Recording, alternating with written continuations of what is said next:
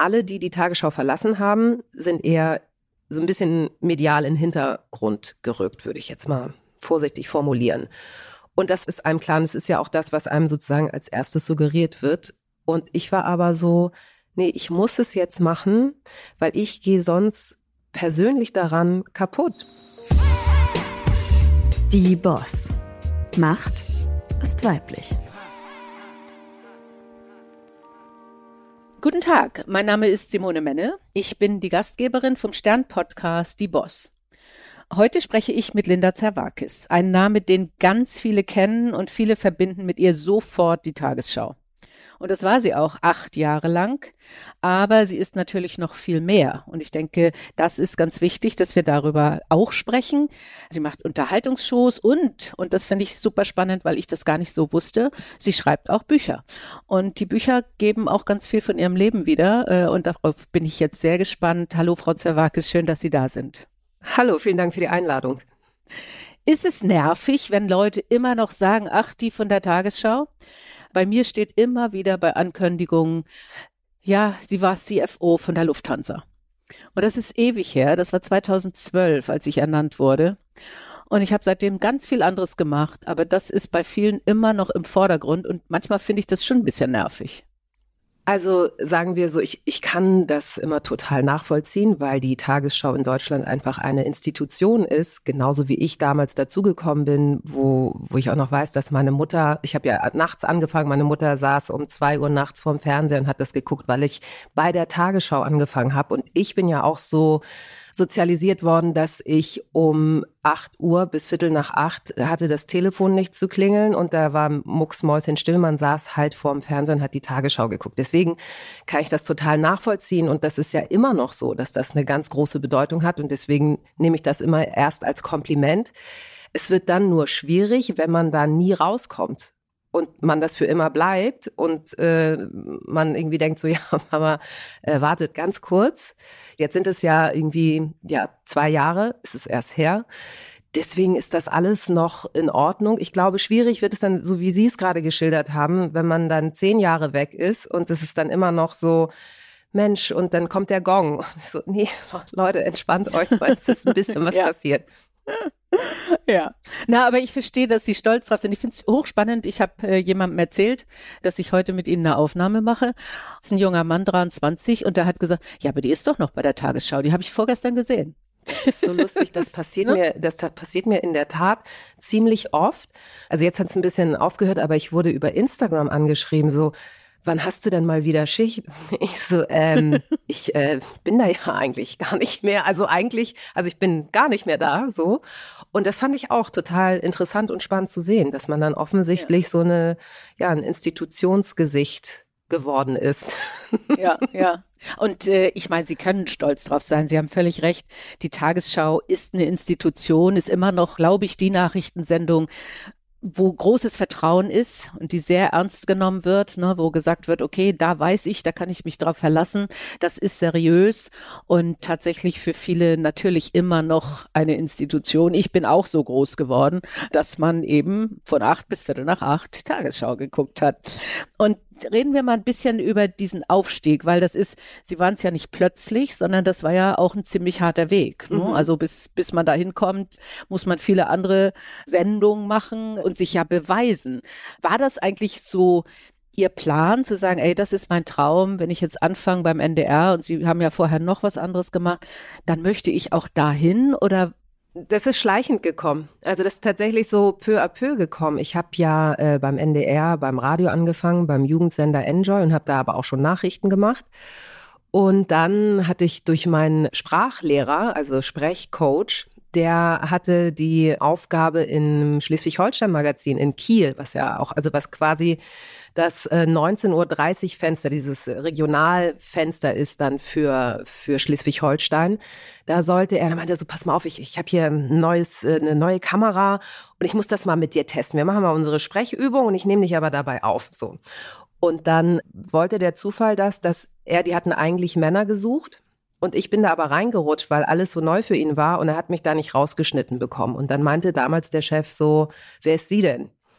die möchte ich gerne zum Casting einladen. Also es war tatsächlich ein Zufall und da sah ich auch aus, das ist ja unglaublich. Also man musste ja, das ist, war ja noch eine Zeit, da waren ja hauptsächlich damals blonde Frauen mit dünnem Haar. Also mit eher dünnerem Haar, sagen wir so. Das wird sich sonst so, ja. so. Und dann komme ich mit griechischem Pferdehaar und die waren echt, das muss man einfach sagen, das ist im Nachhinein eigentlich sehr lustig, total überfordert, mich fernsehtauglich hinzubekommen. Da macht man sich ja beim Radio gar keine Gedanken, weil kann man ja hinkommen, wie man will. Es geht nur um die Stimme. Und auf einmal ist da dieses Haarmonster namens Linda Zerwagen. Ich so, scheiße, wie kriegen wir die denn jetzt gebändigt? Und es war immer sehr lustig, weil mein Bruder mir dann immer äh, SMS geschickt hat. Meine, so heute hattest du Mooshammers Gedächtnisperücke auf. Interessant. Ich so, ja Mensch, danke, danke. So, also, dass aus mir was geworden ist, dann noch weiterhin ist eigentlich ein Wunder. Wollte ich, das wollte ich nur noch mal davor äh, schicken. Und dann ähm, hat sich das so weiterentwickelt. Dann gab es diesen Nachrichtenkanal, der hieß früher 1 Extra, was jetzt Tagesschau 24 ist. Und da hat ein Kollege von mir gearbeitet, der früher beim Radio war und hat mich da dann zum Casting eingeladen und die fanden das super und dadurch bin ich da reingekommen. So, und dann war ich da zwei Jahre und habe dann einfach mal um ein Feedback-Gespräch gebeten, weil ich wissen wollte, so wie sieht's denn aus und so. Und als man dann da war, also man ist dann ja schon an dem heiligen Tresen, hat die Nachrichtensendung von da aus dann gemacht und da denkt man, da ist das da so gekommen wow, also hier Jens Rieber und Co. gehen hier nach mir rein, das ist ja schon, also so weit ist es ja gar nicht, aber es ist auch äh, irgendwie surreal. Wahnsinn, so. Ja, und dann kam es tatsächlich, dass ich nach so einem äh, Feedback-Gespräch gefragt habe. Und dann hieß es so, ja, wir finden sie super und wir können uns noch viel mehr vorstellen. Ich so, ja gut, dann machen wir das doch, oder? so. Und dann habe ich erst angefangen mit dem Nachtmagazin als Vertretung und dann fängt man mit Nachtschichten an und macht sozusagen dieses ganze Randprogramm. Das ist wie so ein Warm-up, muss man sich das vorstellen, bis man dann für die heilige 20 Uhr auf Sendung darf. Und dann ähm, war es bei mir so, dass Marc Bartor gegangen ist und sie brauchten quasi Nachschub. Und so bin ich, also ich war dann zur rechten Zeit am rechten Ort.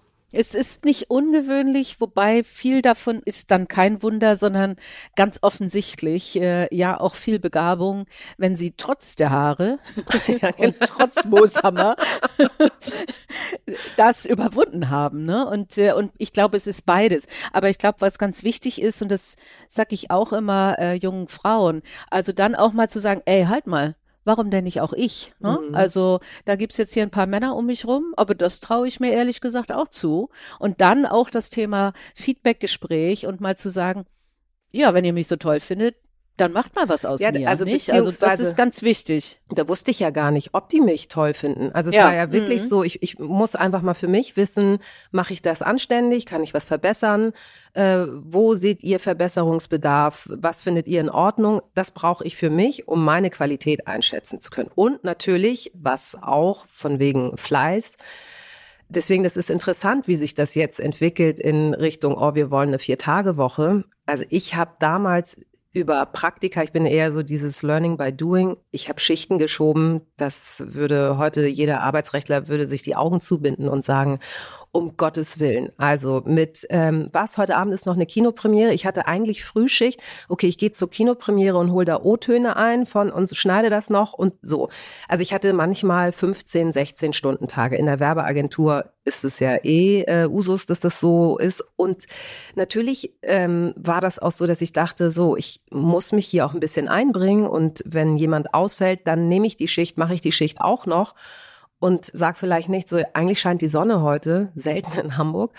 Ich würde so gerne eigentlich frei haben dann, ja, mich dann doch entschieden, komm, ich mache das. Ist natürlich einfacher, wenn man keine Kinder hat, weil man dann noch flexibler ist.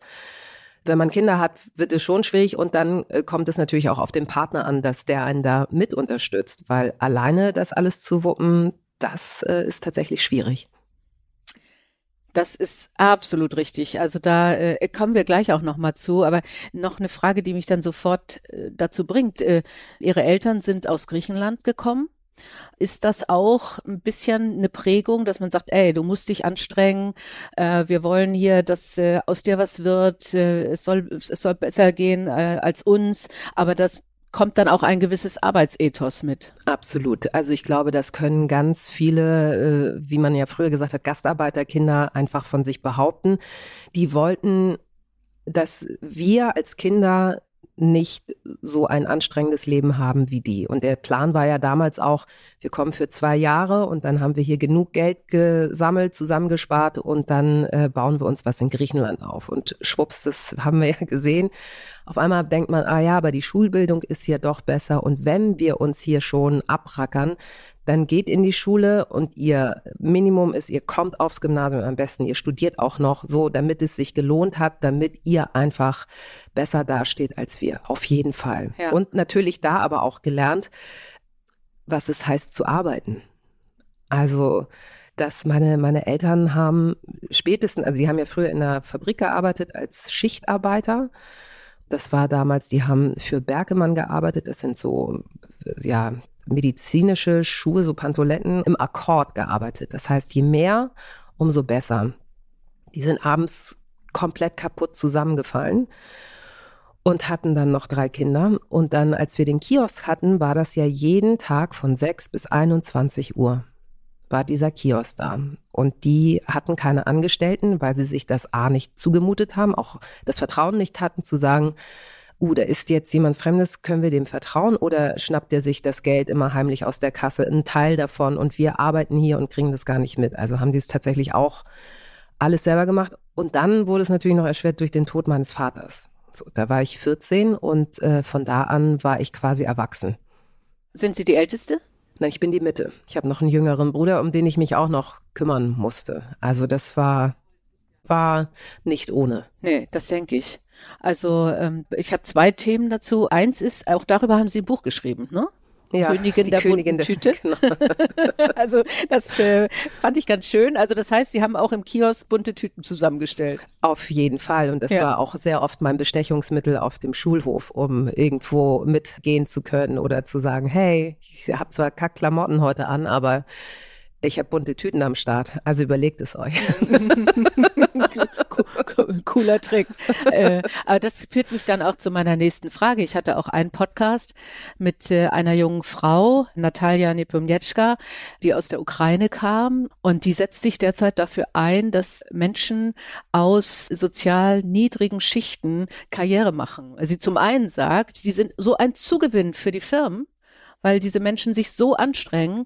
Aber ich glaube, die Quote ist noch schlechter als bei Frauen. Es gibt dazu keine Statistiken, weil man das nicht so gelernt hat, was jetzt äh, ein, ein Kind aus dem Mittelstand, also ich bin auch nicht Mittelstand, aber mein Vater hat zwar auch in der Fabrik gearbeitet, aber ich glaube, ich hatte es besser als äh, im Zweifelsfall Sie, wo Sie eben gerade gesagt haben, falsche Klamotten an äh, oder ich wusste gar nicht, welche Netzwerke man machen muss. Und jetzt bin ich mal gemein, aber Kinder aus dem Ärztehaushalt oder aus dem Professorenhaushalt kriegen noch mehr mit, was man machen muss, auf die richtige Uni, auf die richtige Schule, die richtigen Menschen treffen. Wie sehen Sie das? Haben Sie das gemerkt? Also ich habe das so eben mit der Schulhofgeschichte ja. sofort assoziiert. Also ich hatte, ich hatte Glück, offensichtlich ähm, hatte ich immer eine gute Portion Humor, der immer viel wettgemacht hat. Also das ist ja so die 80er Jahre, das Angebot an Klamotten war ja einfach begrenzt. Jetzt haben wir ja, jetzt können wir uns ja im Internet und es gibt auch äh, eher ja günstige Klamotten, die gut aussehen. Das war früher, ich sag's jetzt einfach C&A und das hat man halt gesehen. Und dann gab es Esprit und Benetton, Marco Polo, das war dann für die besser situierten Kinder, die dann auch Hockey und Tennis gespielt haben im Club. So, und das war einfach klar. Und in dieser Welt habe ich nicht stattgefunden. Also das so, aber die haben ja auch im Nachhinein gesagt, auf so Klassentreffen, so, das war doch immer alles okay. Ich glaube, man hat, wenn man quasi selber aus einer, ähm, ich formuliere es jetzt so für mich, einer Schicht darunter kommt, hat man halt mit viel mehr Komplexen und Selbstzweifeln zu tun, als es dann vielleicht das Umfeld sieht. So, ich weiß aber natürlich nicht, ob denen gesagt worden ist zu Hause, ähm, hat man nicht so viel Umgang mit der, weil aus der wird ja eh nichts. Das kann ich nicht beurteilen ich habe das dann nur so gemerkt auf Klassenreisen. Also ich war, glaube ich, okay beliebt. Ich war jetzt keine Außenseiterin, weil ich wenig Geld hatte. Ich habe daraus eher ein Problem gemacht. Und natürlich waren es diese Momente, wo es um Klassenreisen ging, wo ich dann mit diesem rosa Schein nach vorne gehen musste, um den Zuschuss von der Schule zu bekommen. Das war maximal unangenehm, weil mhm. jeder das mitbekommen hat, dass ich äh, diesen Zuschuss benötige, um an dieser Klassenreise teilzunehmen.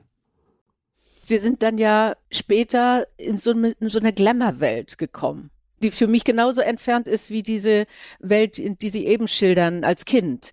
Wie ist denn diese Diskrepanz? Haben Sie manchmal gesagt, also Sie haben es eben schon mal, äh, glaube ich, in einer Bemerkung, das war ein bisschen surreal. Also äh, das waren ja solche Unterschiede und Sie haben eben auch geschildert, dass Ihre Mutter um zwei Uhr nachts ferngesehen hat. Die muss ja unendlich stolz auf Sie gewesen sein, ne?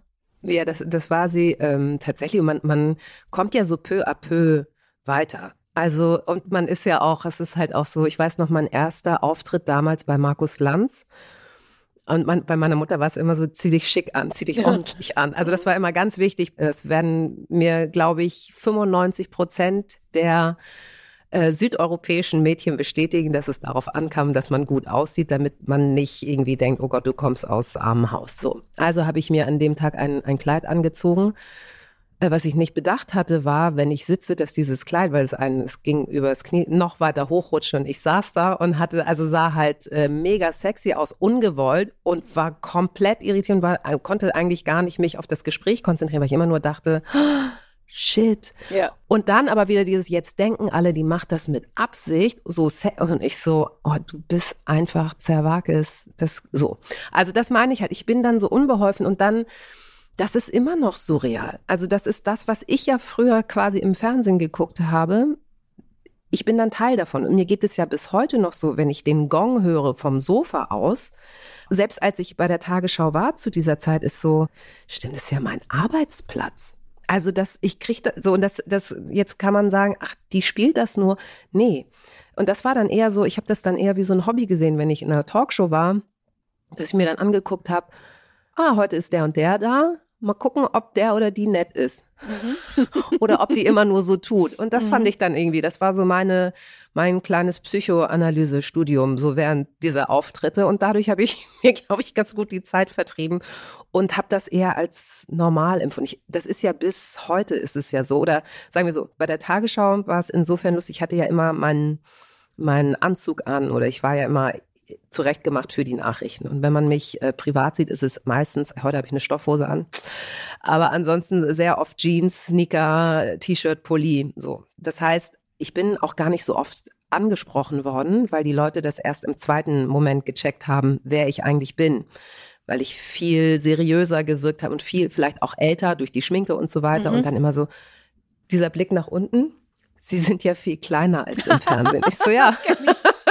So, und dadurch, ähm, also das heißt, ich konnte eigentlich wie so ein Chamäleon bislang immer ganz gut so auch tagsüber und ähm, spätestens seitdem äh, ich Kinder habe, habe ich ganz andere Sachen im Kopf, als ob ich nun erkannt werde oder nicht. Also ich bin heute mit dem Fahrrad hierher gekommen. Ich fahre auch noch Bus. So what? Ich habe ja trotzdem normales Leben und ich glaube, dafür war diese harte Zeit als Gastarbeiterkind einfach gut, weil ich glaube, es ist, also ich hoffe, toi, toi, toi, und wenn es anders ist, dann nageln Sie mich drauf fest, dass ich mich gar nicht so groß verändere oder dass ich denke, ich bin was Besonderes, sondern auch immer dieses Gefühl, aber es kann ja auch vorbei sein. Also genauso wie ich, wenn ich, ich leg was zur Seite für schlechte Zeiten. Das ist noch so drin, dieses nicht so, ja, jetzt verdiene ich mehr Geld als früher und raus damit. Natürlich leiste ich mir bestimmte Dinge, aber ich habe immer noch quasi meinen Notgroschen. Das ist noch so von früher. Ja. Ja, was, also ich glaube, es ist gesund und es ist auch gesund, geerdet zu sein. Und äh, auch das ist, glaube ich, sehr erfrischend für viele, die uns zuhören. Also zum einen, also diese Story mit dem Kleid, die kenne ich auch. Also wenn man irgendwas äh, Kleid anhatte und plötzlich findet man sich auf einer Bühne in einem tiefen Sessel wieder. Mhm, doof. Und die Zuschauer sind so irgendwo, die Köpfe sind unter meinem Knöchel und ich denke, oh nein, wie ja. fürchterlich. Ja. Aber voll überhaupt oder, keine Oder Gedanken auch, man ja. sitzt, ne, man sitzt auf irgendeinem Barhocker und denkt auch, ey, wie kannst du hier jetzt einigermaßen mhm. vernünftig sitzen? Mhm. Also das, äh, äh, auch das kenne ich. Also den Tipp können wir allen nur geben. Lieber bei solchen Situationen eine Hose anziehen. das, da kann man nichts schief, da kann nichts schief gehen. Also, und die Erdung ist natürlich sehr gesund. Ich nehme sie so wahr und äh, gestern mit einer jungen Frau gesprochen, die auch, oh, das ist so eine nette, das wird das ganz schön. bestimmt ein ganz tolles Gespräch. Das freut also mich. sie kommen, sie kommen ganz offensichtlich so rüber das und freut überhaupt mich sehr. nicht abgehoben. Also das äh, kann ich bestätigen. Und vielleicht auch noch was, was Interessantes für, für die Zuhörenden. Ähm, Sie haben dann gewechselt nach acht Jahren, mhm. bei denen man dann sagt, ey, sie hat's doch, ne? Das ist doch die Position überhaupt nur. Warum wechselt sie? Wie schwer war der Wechsel? Kam das nach und nach? Ich, ich bin ja auch aus dem Vorstand gewechselt und jeder hat gesagt, ey, man geht doch nicht, wenn man Finanzvorstand bei der Lufthansa ist. Äh, wie kann das sein? Bei mir war es halt so, dass ich gesagt habe, ich muss unbedingt noch mal was anderes machen. Wie war das bei Ihnen und wie haben Sie sich darauf vorbereitet? Ja, also sehr, sehr ähnlich. Man darf nicht vergessen, ich war insgesamt fast 20 Jahre beim NDR. Also inklusive der Zeit beim Radio und so. Und ich habe vorher, ich war Werbetexterin. Ich habe ja nicht, also man muss vielleicht noch einmal, ich muss das ein bisschen ausholen. Ich habe nicht studiert, weil ich meine Mutter damals im Kiosk nicht äh, alleine lassen wollte. Ich hätte in Berlin studieren können, Kommunikationswissenschaften und wusste dann aber, dann sie holt sich ja keine fremde Person rein. So, und dann habe ich ihr gesagt, pass auf, aber ich probiere so viele Sachen aus, wie ich lustig bin, damit ich für mich sieben kann, weil ich nicht jetzt was machen möchte und dann feststelle, oh, es ist langweilig, aber ich habe ja ein sicheres Einkommen. So ich, so, ich werde jetzt Sachen ausprobieren und so war das halt auch. Und das ist sozusagen mein Studium gewesen. Ich gehe in einen neuen Betrieb, versuche mir das anzueignen, macht es mir Spaß oder nicht und kann dann entscheiden, ja, hier bleibe ich oder es geht weiter. So war es in der Werbeagentur, dann war ich Redakteurin damals für Schwarzkopf TV für diese Trash Talks, weil ich wissen wollte, wie funktioniert Fernsehen. Also ich habe dieses äh, Sonja Zietlow damals gemacht, diese Nachmittagstalkshow und habe da aber auch sehr schnell festgestellt, dass das ist nicht meins. Und dann kommen auf einmal so 19 Jahre, wo man denkt, boah, so, und ich bin angesprochen worden, also ProSieben ist auf mich zugekommen. Mhm. Und da war auch der erste Reflex war so, sorry Leute, aber ich kann hier nicht weg. Also es ist schon die Tagesschau. So. Und trotzdem, nach diesem Gespräch fing es an zu arbeiten oben.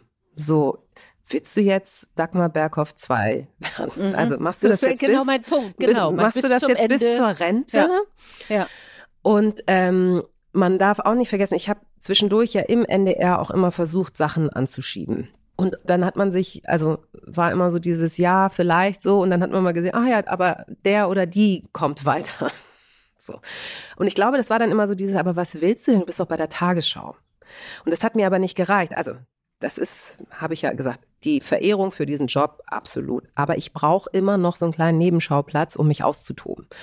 Und ich hatte eine kleine, feine Sendung, die ist alles auf Anfang und die wurde abgesetzt. Und es sind so ein paar Sachen gelaufen, was so Kommunikation anging und auch, ich sag's mal jetzt aus meiner Warte, Respekt und Wertschätzung. Und ich finde, wenn man fast 20 Jahre da ist, dann erwarte ich auch einen gewissen Respekt und eine Wertschätzung. Und wenn die dann ausbleibt in bestimmten Momenten, dann fängt man, also dann ist es bei mir so, dass ich sage, so, ich kann das jetzt so hinnehmen und einfach weitermachen, weil ich ja bei der Tagesschau bin.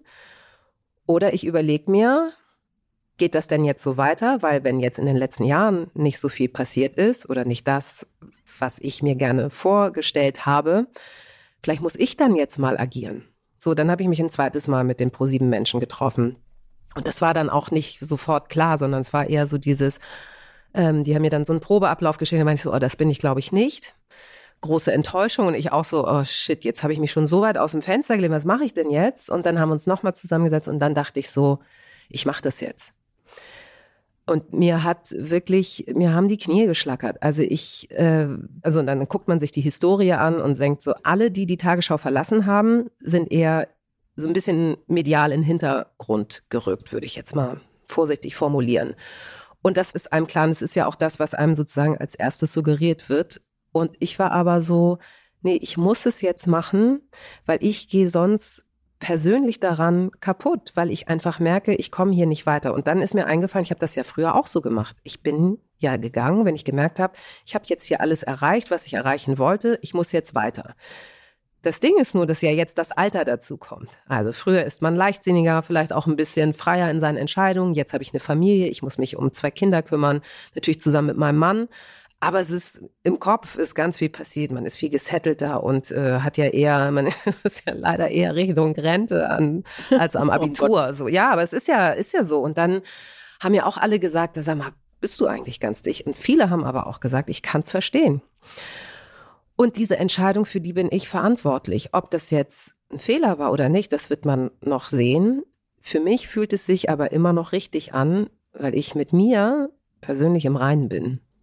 Und ja, und ich glaube, das ist, das ist das total Wichtige. Ist ja überhaupt nicht wichtig, wie andere sie wahrnehmen oder was sie sehen. Und äh, wir reden ja gleich drüber, was sie sich anderes aufbauen, nicht?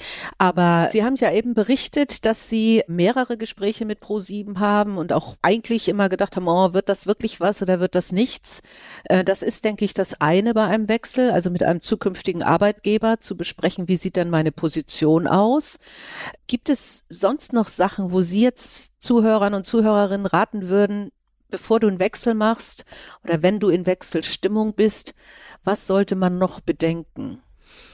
Also ähm, ich muss natürlich erstmal einmal vorwegschieben, ich bin ein absoluter Bauchmensch. Wenn es bei mir rumort im Bauch, dann ist eigentlich schon fast zu spät, dann ist klar, okay, es muss was passieren. Aber ich kann nur den Tipp geben, wirklich in sich reinhören und zu überlegen, wenn ich das weitermache, dann habe ich zwar vielleicht das Gehalt, aber geht es mir gut? Also so dieses sieht man ja auch, es, es werden ganz viele irgendwann psychisch krank oder so. Das will man das in Kauf nehmen und auch sich zu fragen, ja, und was würde denn im schlimmsten Fall passieren? Mhm. Also ich weiß, das, das ist auch so die, die erste Frage, aber dass man das wirklich einmal durchspielt, plus dieser Gedanke, ich traue mich das jetzt, vielleicht auch zu überlegen, kann ich mir das eine gewisse Zeit finanziell erlauben? Wenn man jetzt äh, das Gefühl hat, oh, das kann ich jetzt nicht aus dem Bauch heraus entscheiden. Also, dass man es wirklich peu à peu angeht und dann sagt so, und wenn es alles scheitert, was mache ich denn dann? So wie ich vielleicht dann irgendwann ähm, sage, ja gut, dann muss ich vielleicht erstmal Taxi fahren. So. Also so dieses wirklich in sich reinhören und auch, man kann sich Tipps von außen holen, aber sich nicht komplett verrückt machen lassen. Also auch so dieses bei sich sein und für sich auswerten und aussieben, was tut mir am Ende gut. Das ist so also mein ich mach, Tipp. Ich mache da ganz viel auch mit mir aus. Mhm. Weil keiner in der eigenen Haut steckt, ne? Nicht mal nahestehende Freunde oder genau. der Partner, der im Zweifelsfall natürlich immer sagen wird, tu das, was dir gut tut, ne? Genau, ja. aber natürlich, ne, also dieses, man muss ja eine gemeinschaftliche Entscheidung treffen, wenn man Familie ist und so und trotzdem dann dem Partner auch klar machen, ich, was meinst du denn, wenn das so und so, kriegen wir es hin? Und wenn man dann nur hört, so ja, ist okay, aber jeder andere um einen herum hat ja auch einen anderen Lebensumstand. Genau. Deswegen kann man das immer schwer vergleichen oder auf sich beziehen. Also man muss bei sich sein und das am Ende dann tatsächlich mit sich ausmachen. Glauben Sie, Frauen machen das eher als Männer? Weil also es ist momentan ja wieder im Gespräch, dass so viele Frauen Vorstandsposten verlassen haben. Wo man dann auch sagt, warum? Ich habe neulich mal gesagt, ey, mach das doch nicht am Geschlecht fest. Es sind mhm. auch viele Männer gegangen, bloß bei den Frauen ist immer so ein besonderer Scheinwerfer drauf. Ne? Warum und liegt das an den Frauen per se mal am Geschlecht? Andererseits denke ich aber schon, dass Frauen eher sagen, nö, jetzt gefällt's mir nicht mehr, gerade wenn es dann um Respekt und Wertschätzung geht. Und dann ist es mir ehrlich gesagt egal, ob ich ein Auto mit Fahrer habe oder ob ich mhm. jeden Tag auf irgendeiner Zeitschrift äh, stehe mit meinem Gesicht. Dann gehe ich lieber und fühle mich selber wohl und probiere was Neues aus. Und ich glaube, ein bisschen ist doch die Tendenz, dass Frauen das eher machen. Ja, ich vermute das auch mal. Es ist ganz schön, dass Sie das angesprochen haben, weil so allgemein würde ich einfach sagen, ich bin überhaupt nicht so resozialisiert worden, dieses Mann-Frau-Ding. Aber vielleicht auch komplett naiv, weil ich damals dachte, wieso soll ich eigentlich weniger kriegen als Mann? Habe ich nie quasi drüber Gedanken gemacht und dann irgendwann so, hä? So, bis heute so, verstehe ich nicht. Wenn das der gleiche Job ist, so, Punkt eins.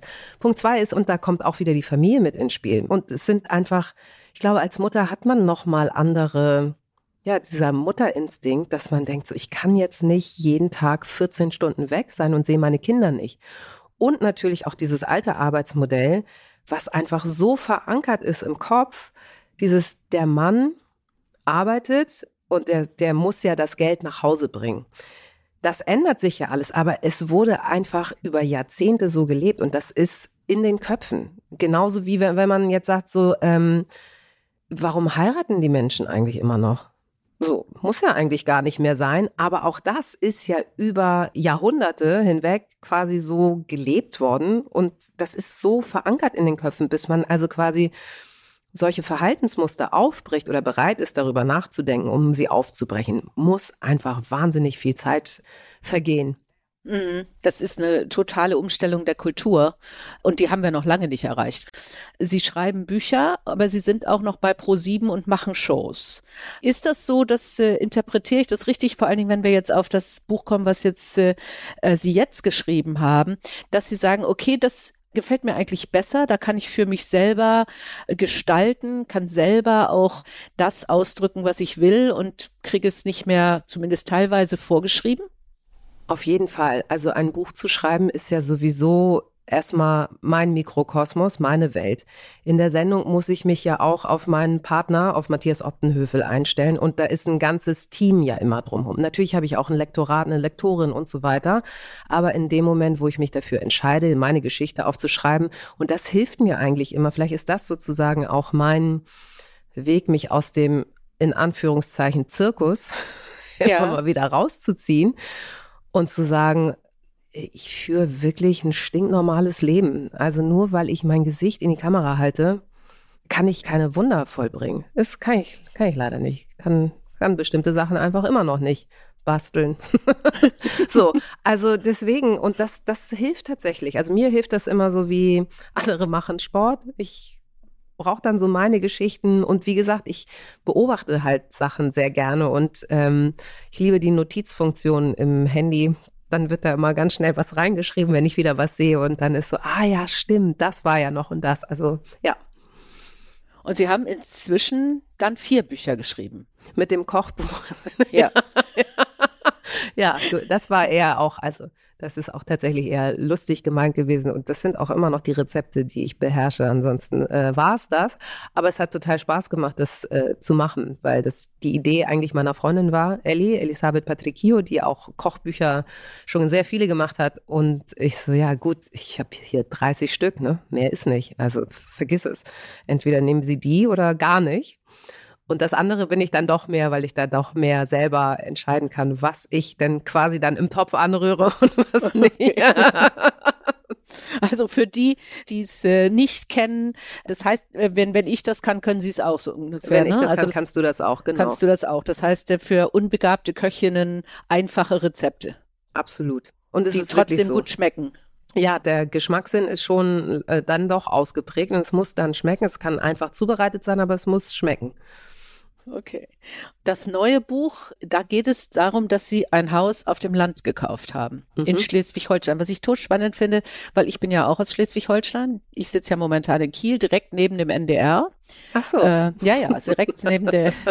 Also meine alte Arbeitsstätte. ja, ja, genau. Äh, es ist ungefähr drei Minuten zu Fuß. Aber ich habe auch ein Haus auf dem Land. Äh, ich bin sogar jetzt äh, ein bisschen im Gemeinderat tätig. Und jetzt interessiert mich, was zieht Sie nach Schleswig-Holstein aufs Land, weil ich habe auch mal gelesen, Sie haben durchaus auch mal mit der Idee geliebäugelt, eine Pension in Griechenland zu führen. Ja, also die wird es auch definitiv sein. Das, okay. Wird, das war jetzt, Ach, ja, ja, spannend, das, also ja. die, also in dem Buch erzähle ich quasi die Geschichte anhand einer Freundin. Das heißt, ich habe, sage ich mal, Metaphern benutzt, um bestimmte echte Sachverhalte anders darzustellen, weil ich auch einen bestimmten privaten Rahmen schützen wollte. Ja, klar. Also das mhm. heißt, es sind sehr viele wahre Geschichten da. Es war dieses so, ja, ich, vielleicht ist es auch dieses Alter, so dieses, oh mein Gott, es ist zu viel in der Stadt los und so und man muss auch mal abschalten und deswegen Ostholstein. Und die Idee zu sagen, komm, es ist hier einfach so viel immer passiert, man steht in den Schlagzeilen auch und so, vielleicht gönne ich mir jetzt einfach mal eine Auszeit und äh, versuche Vögelgezwitscher mir anzutun und versuche mich darauf mehr zu konzentrieren, versuche eigene Radieschen zu pflanzen und die dann auch zu ernten und zu essen und mal gucken, wie es mir dann geht. Und äh, es war ja sozusagen auch so ein Versuch, bin ich das eher oder nicht? Mhm. Tja. Und? Ja, also deswegen ja die Pen Pension in, in Griechenland. Ne? Okay. Also, ich sag mal so, Ostsee ist nicht Mittelmeer, ne? Also da sind wir wahrscheinlich, da sind wir wahrscheinlich sehr, sehr unterschiedlich, weil ich immer sage, ach, ich finde das Wetter jetzt eigentlich ganz schön. Ja, genau. Drei also Wochen Regen. Äh, also. ja gut, da kommen wir leider nicht zusammen. Also das war schon ein sehr, ja. sehr harter Sommer hier ja, für mich. Das, äh, sehr gut, hart. der Juni war sehr schön, äh, für ja. Schleswig-Holsteiner zu heiß und für alle anderen wahrscheinlich richtig schön. Äh, und der Juli war einfach eine Katastrophe. Ja, mhm, das stimmt. Und die Radieschen sind was geworden? Wir haben da immer Würmer drin. Nee, die sind äh, tatsächlich was geworden, weil die zum Teil auch im Gewächshaus ah, ja, okay. äh, mhm. gewachsen sind. So, jetzt kommen die Tomaten nach. Mangold wird immer gegessen. Also da ist schon schon kann auch noch mal ein Beweisfoto gleich schicken. Es ist wirklich, also da, so. Ich fahre da ja auch immer noch mal hin, aber ich ähm, bin da nicht nur so und habe dann so quasi auch, ich habe mal wieder beobachtet und habe so die, ja die Geschichten aufgeschrieben. Okay, ja, äh, ich kann es mir gut vorstellen. Also äh, wie gesagt, ich denke mir auch manchmal, äh, man man könnte äh, aus Dorfgeschichten aus Schleswig-Holstein direkt was machen, aber es gibt ja auch ganze TV-Serien darüber, die teilweise dann auch wirklich stimmen. Das äh, kann man ja. so sagen. So, aber das heißt, äh, am Ende, was heißt am Ende, aber irgendwann möchten Sie eine Pension in Griechenland haben. Wo es aber nur Frühstück hab, gibt, weil das mit dem weil Kochen, ich nicht kochen kann. Ja, außerdem gibt es da einfach zu viele gute Restaurants. Die sollen ja auch, das ist ja, ja. eher ein mhm. gemeinschaftlicher Gedanke, dass man sagt, man teilt sich das. Mhm. Ich glaube, ja, also das Ding ist ja, ich habe da ja nie gelebt. Es gibt ja ganz viele, die quasi in Griechenland geboren worden sind und dann erst rübergekommen sind und einfach schon so. Und ich hatte, ich hatte damals eine deutsche Tagesmutter, als meine Eltern gearbeitet haben. Das heißt, ich habe per se immer schon besser Deutsch gesprochen als Griechisch und habe aber so mit zunehmendem Erwachsenenalter, also mit zunehmendem Alter gemerkt, so das ist ja doch ziemlich noch drin in mir, obwohl ich ja eigentlich immer besser Deutsch äh, spreche als Griechisch. Und es ist auch immer noch so, wenn ich äh, da ankomme, bin ich sofort eins mit dem Land. Es ist nicht so, wenn ich jetzt in Italien bin oder in Spanien, brauche ich wirklich so einen Akklimatisierungstag. Da komme ich an, höre die Sprache, höre Musik im Hintergrund. Ich bin sofort drin. So, dann können die mir auch sagen, so du hast ja einen deutschen Akzent, wenn du sprichst. Machen die aber ganz selten, weil die schon so froh sind, dass man überhaupt Griechisch spricht. Und dann äh, denke ich, ja, das ist ja komplett in mir noch drin in der DNA. Da kann ich, äh, kann ich noch so viel machen, noch so viel Schwarzbrot essen, was es da nicht gibt. Das äh, geht nicht raus. Mhm. Schön. Und das, das ist schön, genau. Ja, ja.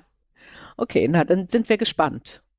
Von wo aus Das weiß ich noch nicht. Okay. Das weiß ich noch nicht. Also was ich ganz äh, schön finde, Inseln ist ja auch immer, werden ja gehypt ohne Ende, aber ich glaube so Peloponnes, mhm. wenn man drauf guckt auf die Karte, so der zweite Finger von links, da ist schon, ist schon ganz schön da. so. Also da können wir noch auf was warten. Da gibt es noch eine Entwicklungsgeschichte zu erzählen. Ja, das ist dann der, der nächste Step. Ja. Oh Gott, nicht, dass der Arbeitgeber jetzt denkt, scheiße, hatte ja schon was geplant. Da ist ja, ist, ja noch, ist ja noch ein bisschen, hin bis zur Rente. Ne? Also das ist, äh, da können wir, können wir ganz gelassen bleiben, glaube ich. Aber Sie haben ja auch über Ihre griechischen Wurzeln auch noch ein Buch geschrieben. Das ist dann das dritte. Das heißt, genau, also ich, das heißt, hat einen Namen, den ich nicht aussprechen kann. Eze, mhm. so und so heißt das übersetzt. So, okay. Genau, da geht es so ein bisschen auch um den Vater meiner Mutter, also quasi so, wie, wie die damals dann, dann versucht haben, nach dem Krieg oder während des Krieges klarzukommen.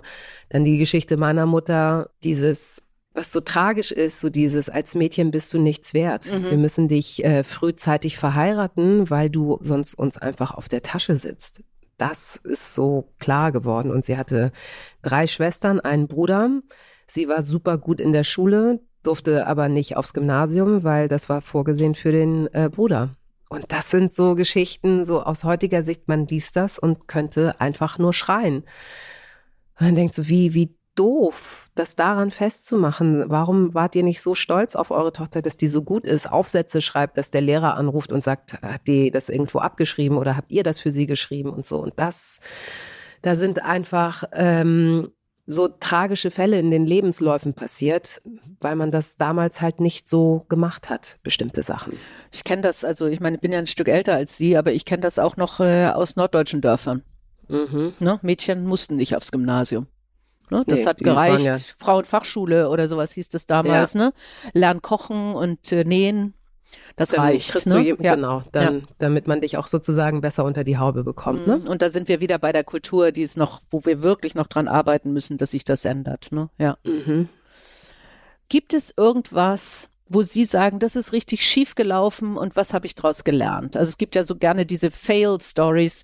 Ich hatte zwei ähm, und einmal habe ich so richtig einen Karriereknick gehabt, weil man mir dann gesagt hat, wir glauben nicht, dass sie das jetzt weiter können. Und äh, dann haben die mich mhm. Gott sei Dank nach Paris geschickt. Und damals hat mir unser Personalentwickler äh, gesagt, äh, in fünf Jahren werden sie wissen, wofür es gut ist. Und ich wollte ihn würgen. Weil ich den Spruch natürlich unmöglich fand. Äh, irgendwo hatte er recht, weil es ja schon so ist, dass man aus Fehlern dann auch was lernt. Ne? Also das äh, äh und, und, und sagt, okay, ich weiß, wie ich jetzt wieder hochkomme. Mhm. Gibt es etwas, wo Sie sagen, ey, das war so ein Ding, wo ich was draus gelernt habe? Also es ist eigentlich immer so. Okay. Die, die, Prozesse sind immer so, dass ich, also äh, sagen wir so, die, die Zeit in der Schule, da war ich eher pessimistisch und bin auch quasi noch so durch den Einfluss meiner Mutter dieses, ähm, ah, wir haben ja immer Pech und äh, wir müssen uns irgendwie doppelt anstrengen und so. Das manifestiert sich irgendwann im Kopf. Glücklicherweise, irgendwann habe ich angefangen, das zu hinterfragen, wieso haben wir denn eigentlich immer Pech? Was, was soll das denn? So. Und habe versucht, also oder vielleicht muss ich noch eins ausholen, selbst der Tod meines Vaters, was für meine Mutter damals oder für, für die gesamte Familie ja hochtragisch war. Ich habe aber gesehen, wie er gelitten hat. Also ich, ich war im Krankenhaus und habe dann gedacht, so natürlich ist es unendlich traurig, das kann ich jetzt auch im, im Abstand von über 30 Jahren auch sagen. Was wäre denn gewesen, wenn er noch am Leben wäre? Dann hätte er da vor sich hin vegetiert. Also es ist doch eigentlich gut, dass er erlöst worden ist von seinen Schmerzen. Und mhm. so habe ich das quasi auch für mich, egal was es war, dass ich sagte, ja, könnte jetzt hier weitermachen, weil ich gutes Geld verdiene, mache ich aber nicht. Oder ich habe diese ähm, Talkshows erwähnt. Da da ging es mir nicht gut, weil ich da menschenverachtend gearbeitet habe. Ich habe Menschen vorgeführt, die sich gegen einen gegenseitig auf der Bühne fürs Fernsehen die Köpfe einschlagen mussten. Da ging es mir nicht gut mit. Da okay, bin ich kranke, ja, also ja, da, da habe ja, ich Ausschlag mhm. am Körper bekommen und so weiter und habe gedacht so, hm. Und auf der anderen Seite habe ich dann gedacht, so, wieso hast du das denn dann gemacht? Ich zum einen, weil ich lernen wollte, wie Fernsehen funktioniert und natürlich hat es mich weitergebracht, dass ich A gemerkt habe, ich möchte bestimmte Sachen einfach nicht. Ich kann das nicht, Gott sei Dank kann ich bestimmte Sachen nicht, obwohl ich dafür Geld bekomme. Erkenntnis Nummer eins, Erkenntnis Nummer zwei, wahnsinnig viel über Menschen auch wieder erfahren. Also da waren ja von bis, es waren die ähm, Menschen, die mit sehr wenig Geld klarkommen, die ihre, wie damals schon im Kiosk, ihre Stütze direkt in Alkohol äh, umgewandelt haben, Mütter, die fünf Kinder von fünf unterschiedlichen Männern hatten. Also das heißt, ich hatte da einfach Kontakt zu Menschen, mit denen ich vielleicht normalerweise, okay, Kios jetzt mal ausgenommen, mhm. keinen Kontakt hätte. Oder viele in meinem Umfeld hatten das nicht. Und dadurch habe ich gelernt. Das heißt, ich habe immer versucht, was Gutes zu sehen. Und selbst wenn ich jetzt sage, also was, was man mir jetzt vorwerfen kann, sagen ja auch viele, oh, eure Quoten sind schlecht, das funktioniert nicht richtig. Und war das jetzt die richtige Entscheidung? Weil im Vergleich könnte man sagen, du bist gescheitert, weil eure Quoten nicht gut sind. Ja, stimmt. Also zum Teil. Zum Teil muss ich das so akzeptieren. Und trotzdem ist es aber für mich nach wie vor der richtige Schritt gewesen, zu sagen, ja, das stimmt, aber ich hätte zum Beispiel ja auch sonst gar nicht die Gelegenheit gehabt, das Triell zu moderieren.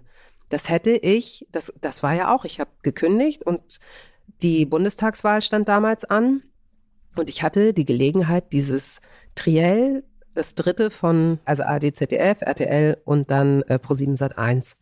Das hätte ich niemals machen können unter der ARD, weil es da einfach die ganzen Korrespondenten gibt und, und, und, und äh, Landesfunkhauschefs und was weiß ich nicht alles. Und dadurch hat sich das auch wieder gelohnt. Und natürlich kann ich jetzt sagen, ja, okay, jetzt geht der Vertrag noch ein Jahr ich weiß nicht, was danach kommt. Ich bin kein Mensch, der jetzt sich schon sagt, oh mein Gott, ich muss mich jetzt hin, was mache ich und Hilfe. Und da bin ich, vielleicht ist es auch Naivität, aber dann ist es vielleicht auch ganz gut. Ich gehe da optimistisch rein und denke mir, ja, aber ich kann erst vielleicht drei, vier Monate vorher entscheiden, mache ich das oder mache ich es nicht. Ja, und wenn alle Stricke reißen, dann fahre ich Moja-Busse hier, keine Ahnung, weiß ich nicht, oder Taxi. Ich, also irgendwas werde ich machen. Ich, ich werde nicht zu Hause sitzen, weil ich das gar nicht ertrage, den ganzen Tag zu Hause zu sitzen, weil ich ja, wie gesagt, auch nicht basteln kann. Und dann werde ich irgendwas machen.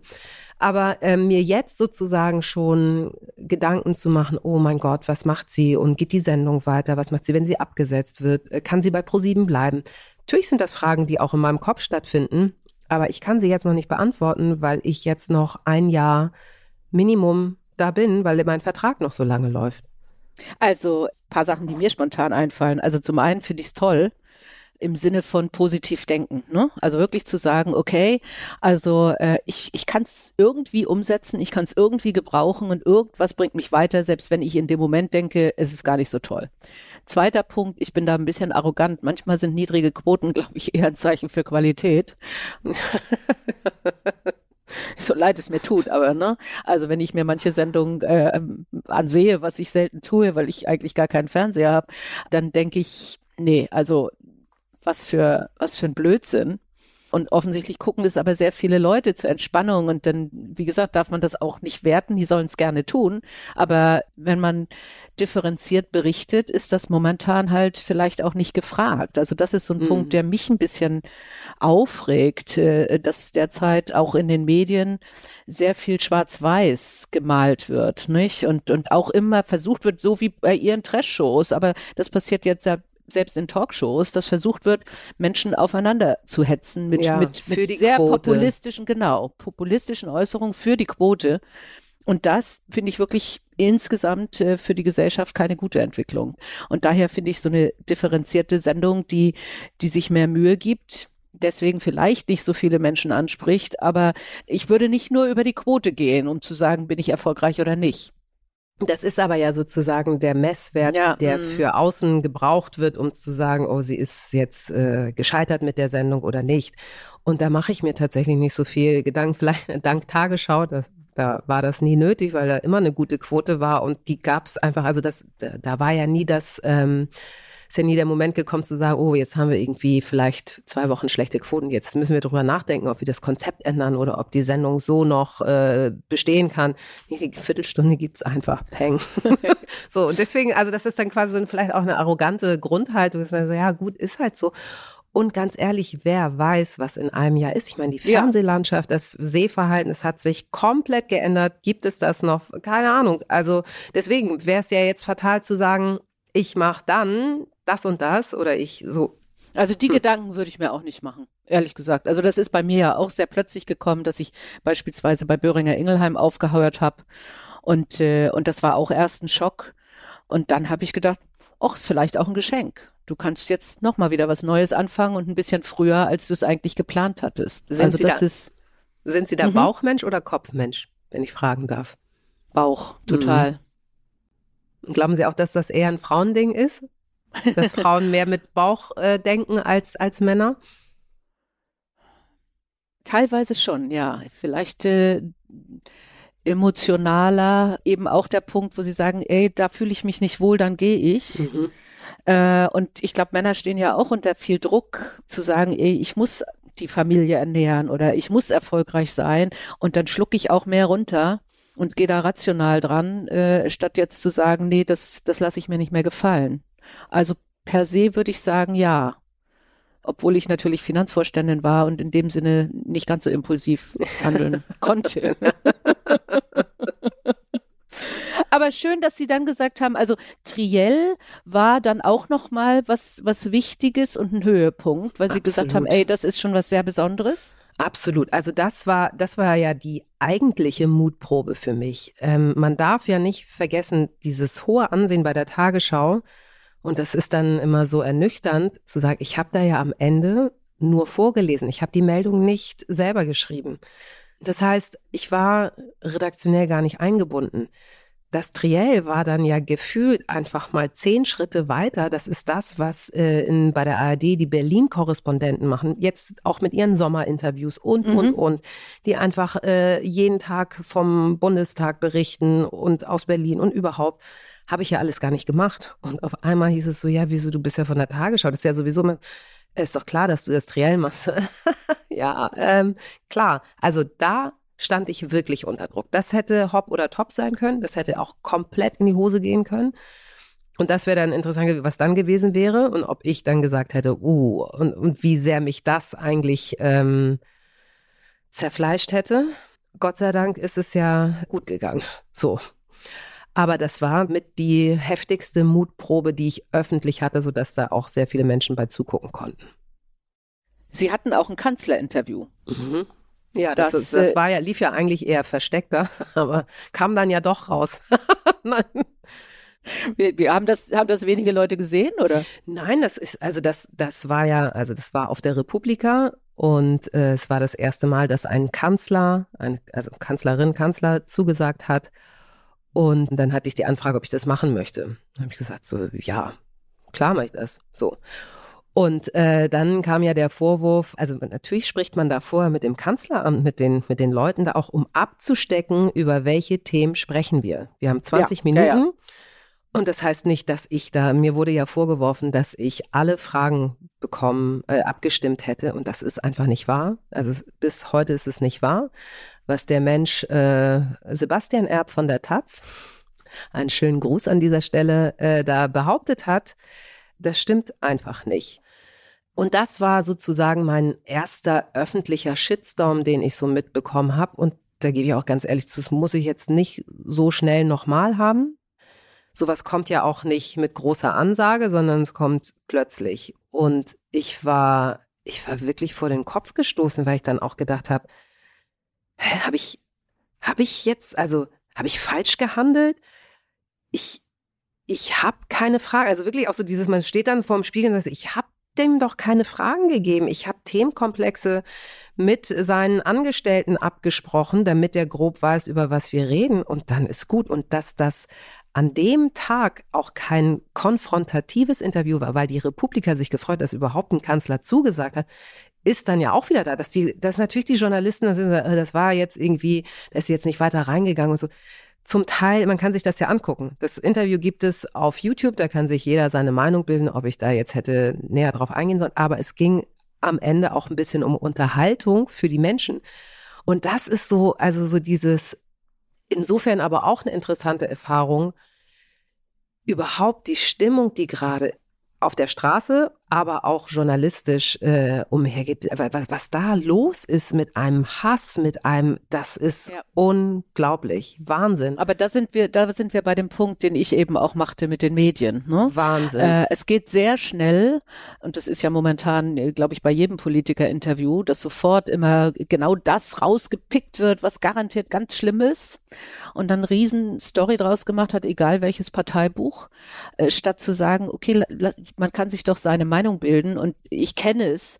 Ich mache ja diese Podcasts auch nie konfrontativ, weil ich bin keine Investigativreporterin. Ich möchte ein gutes Gespräch mhm. führen. Und manchmal in bestimmten Situationen ist es, glaube ich, auch wichtig, ein gutes Gespräch mit dem Kanzler zu führen, um mal zu zeigen, ey, der ist ein Mensch. Ja, ja und er hat ja auch Sachen äh, zugegeben, das, weil manchmal so ja mit Digitalisierung, sondern hat er eine Geschichte erzählt, die hat er vorher niemandem erzählt, dass er an dem am Tag zuvor von seinem Fahrrad zum Einwohnermeldeamt gefahren worden ist, um da sein Perso zu bekommen, hab ich so und das war das war einfach es war total lustig das zu hören. Ich so ja, aber Herr Scholz, es wäre doch super, wenn Sie das, äh, das nächste Mal per Knopfdruck erledigen können, dann müssen Sie da nicht vorgefahren mhm. werden so.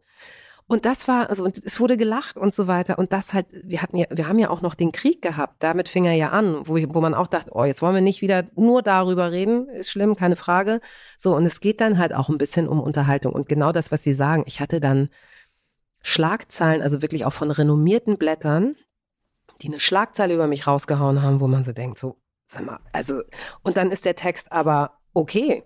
Also wo ja, ja, man, wo das man, ist ja häufig. Also und das ist ja auch das Neue, so dieses, äh, es geht darum, dieses um Clickbaiting, genau, ne? Clickbaiting also, ja, ja. und mhm. so weiter und wo man auch denkt, so ja, aber ähm, klar, wenn es alle machen, muss man da mitmachen, aber wie weit darf das im Journalismus gehen?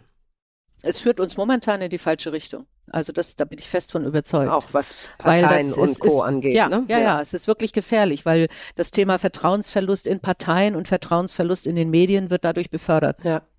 Also da bin ich fest davon überzeugt und da müssen wir versuchen, wieder ein bisschen rauszukommen. Haben Sie eine Idee, wie man das Vertrauen zurückgewinnen könnte oder was, was man tun könnte, was die Medien tun könnten?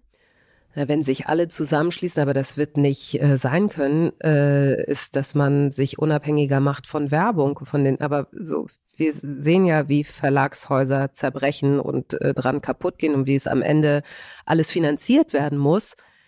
Insofern sage ich jetzt was, was wahrscheinlich ähm, bestimmte Politiker einer Partei nicht gern hören. Ich bin froh, dass es einen öffentlich-rechtlichen Rundfunk gibt, äh, gebe ich ganz ehrlich zu. Und man muss ja nicht alles mögen, was die machen, aber es gibt einem vielleicht eine Grundtendenz, um auszusieben, was ist relevant und was nicht, wenn man das Gefühl hat, man wird überschwemmt mit, mit Informationen. Dann kann man sich ja immer noch seine Sachen raussuchen, aber manchmal hilft das vielleicht, um so ein bisschen sich zu sortieren. Sag ich jetzt mal vorsichtig, jetzt kann man sagen, jetzt, äh, warum ist man jetzt bei den Privaten? Nee, Nein, nee, nee. Also aber Sie wissen, was ich, ich meine, ne? Ja, total. Also äh, das wäre meine, meine Idee auch. Also ich halte öffentlich-rechtliches Fernsehen und Radio für sehr, sehr wichtig äh, weil da genau der Punkt ist, man sehe sich USA an, ja.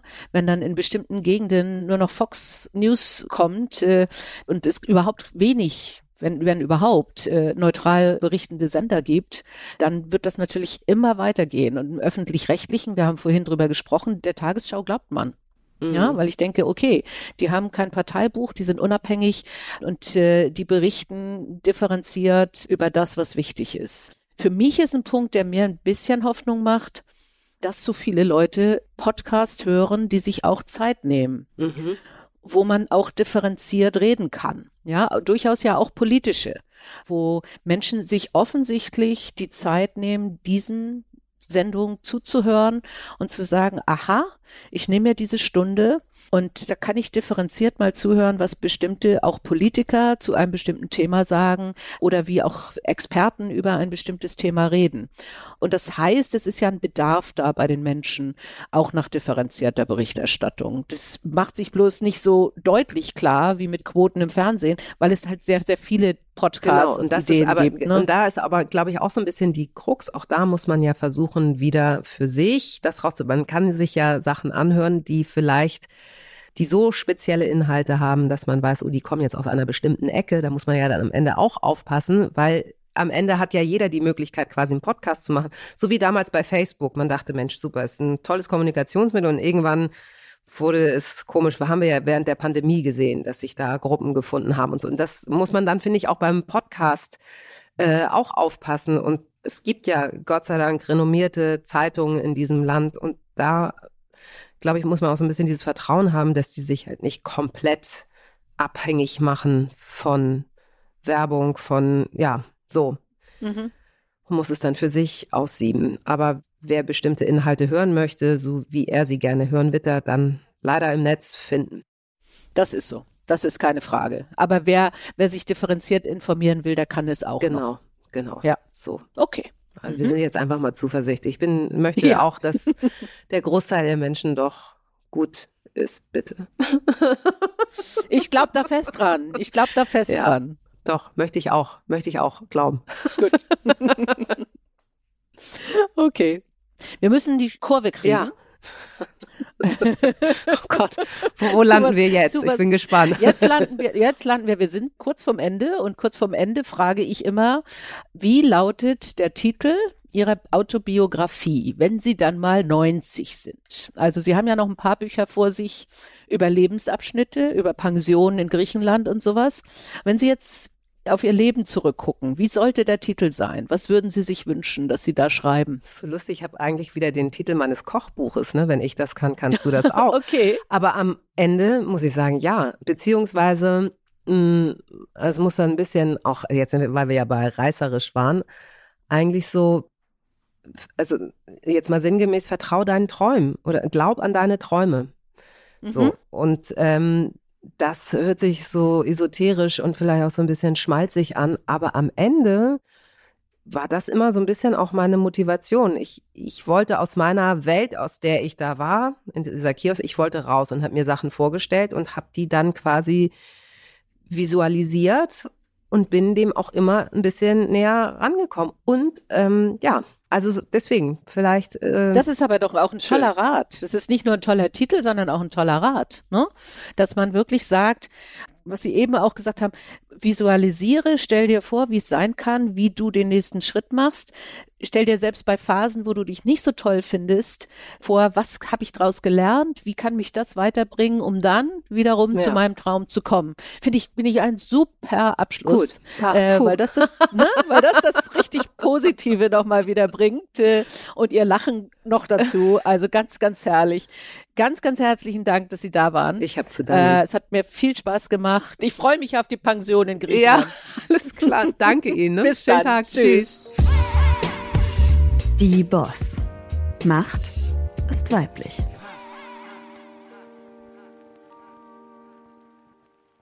Dieser Podcast ist eine Produktion der Audio Alliance.